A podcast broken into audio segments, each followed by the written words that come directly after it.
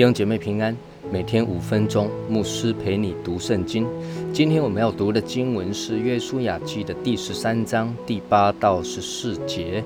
马拿西那半支派和流变、加德两支派已经受了产业，就是耶和华的仆人摩西在约旦河东所赐给他们的，是从雅嫩谷边的雅罗尔河谷中的城。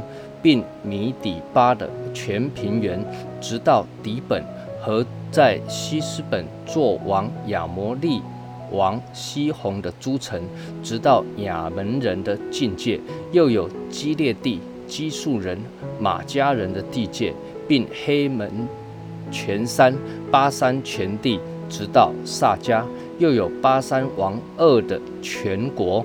他在雅斯他路和以德来做王。利伐因人所存留的只剩下他，这些地的人都是摩西所击杀、所赶逐的。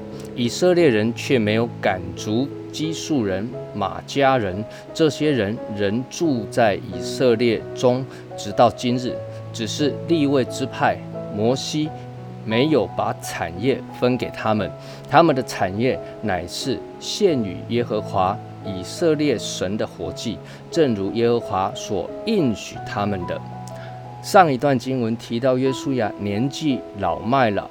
那耶和华神就吩咐约书亚，将在迦南地那些还没有夺取下来的地啊，那分给以色列人的各个支派，要各个支派开始承担这些攻下未得之地的责任。那上一次我们讲过了，其实不是约书亚已经老到不能打仗，事实上约书亚这时候大概八十五岁的上下，他还能打仗，顶多就是力量不如以前。但我也相信他的力量也如同加勒一样是没有太大的改变的。加勒在下一段的经文就提到了，当时四十岁的时候力量如何，现在的力量也是如何，因为他专心仰望耶和华。我深信约书亚也同样是如此。但是耶和华神却要约书亚把工程的工作啊交给各个支派，因为神要训练各个支派的领袖，要让这一些领袖开始承担起责任。换句话说啊，这是在为约书亚一百一十岁生命终了去见主面的时候所要做的预备。以色列人需要被训练，兴起下一代的领袖，兴起各个支派的带领者。各位，耶和华神是先知卓见的神，他超前部署。二十年之久，预备接棒人，这也是教会需要思考的问题。教会需要为下一代的教会领袖、教会同工超前部署，因为这是教会长远之计。那么今天在这一段经文中啊，耶稣啊就记载了啊，在约旦河东的两个支派所分得的地。那你可以看一下这张地图。那这是当时摩西所打下来的地，不过有一个遗憾是，以色列人却没有赶逐基述人、马家人。那这些人呢，仍然住在以色列人中，直到今日。